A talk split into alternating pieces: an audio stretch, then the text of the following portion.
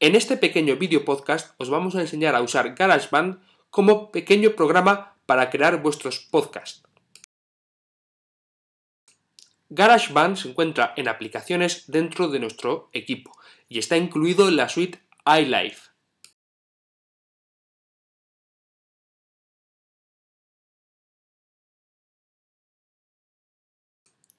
Cuando arranquéis el programa os saldrá una ventana con los tipos de ficheros que podemos crear. Recomiendo en Nuevo proyecto seleccionar Podcast. A continuación, escribid el nombre del podcast y la ubicación donde queráis guardarlo. Olvidaros del compás y de la clave, eso no es preocupante por ahora.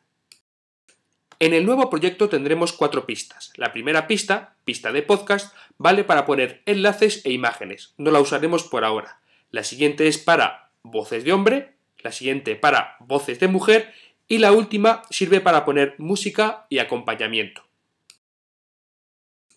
Podemos grabar directamente el audio seleccionando la pista y pulsando sobre el botón de Rec que está situado en la parte inferior. O, como vemos, si ya tenemos el audio grabado de alguna forma, ya sea con QuickTime o cualquier otra forma, podemos arrastrarlo dentro de la pista que queramos. GarageBand se encargará de importarlo y colocarlo de la forma adecuada. Esto es lo que hemos realizado en el ejemplo con dos ficheros que tenemos guardados desde QuickTime.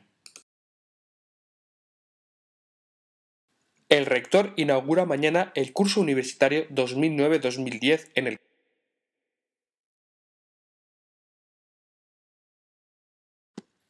El rector inaugura mañana el curso universitario 2009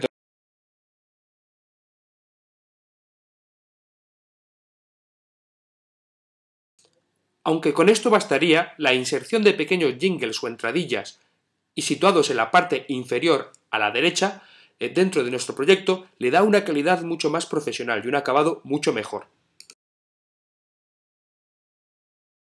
GarageBand incluye una gran librería de efectos y de jingles, pequeños sonidos, sintonías, entradas, que nos puede ayudar mucho. Además son libres de derechos de autor, con lo cual no tenemos que preocuparnos por usarlas.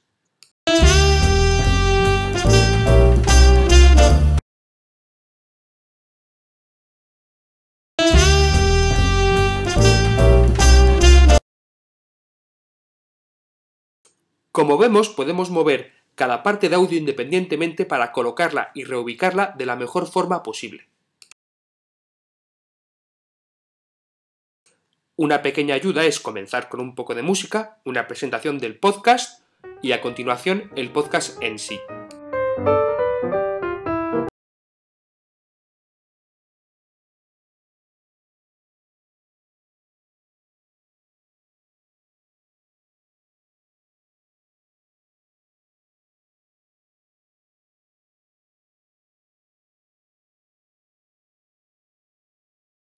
Al igual que en el comienzo, es importante hacer un pequeño cierre donde indiquemos una dirección de contacto o página web donde podamos consultar más información acerca del podcast que estamos generando.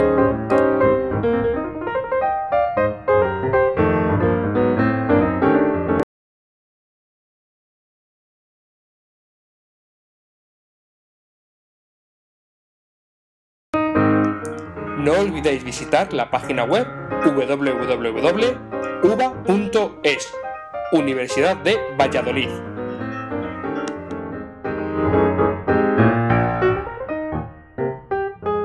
Si queremos profesionalizar mucho más nuestro podcast, podemos hacer cambios de nivel de volumen como se ve en la imagen, simplemente desplegando la pestaña de volumen e insertando eh, puntos claves donde indicaremos qué volumen va a hacer entre ellos.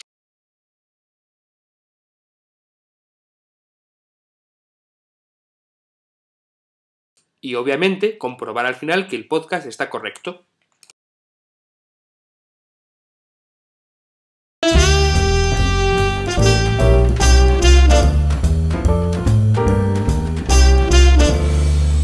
Hola y bienvenidos a este podcast de la Universidad de Valladolid.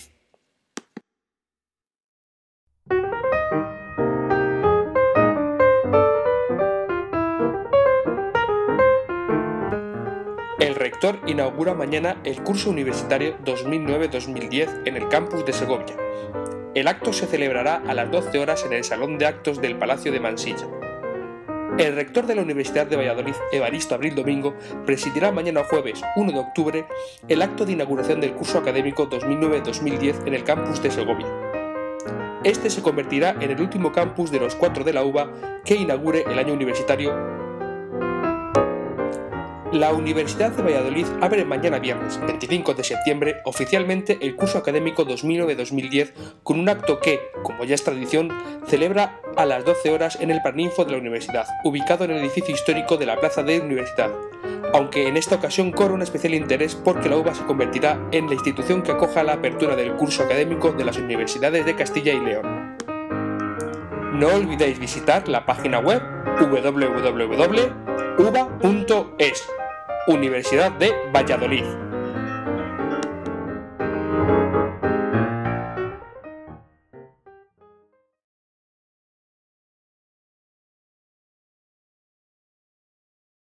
Finalmente tendremos que exportar nuestro podcast a un fichero de disco. Para ello, daremos en el menú a compartir, exportar podcast al disco.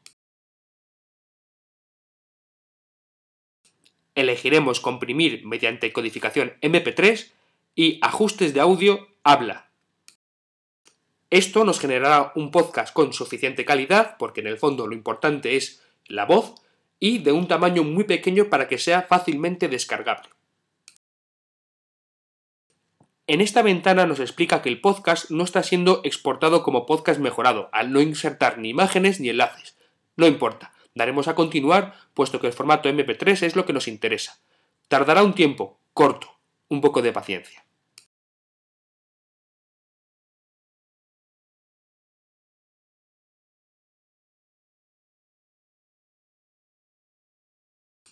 Ahora ya tendremos nuestro podcast en el disco duro. Podremos comprobarlo para observar que está correcto.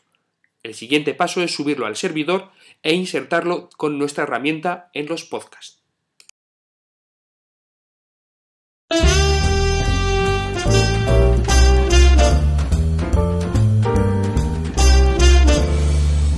Hola y bienvenidos.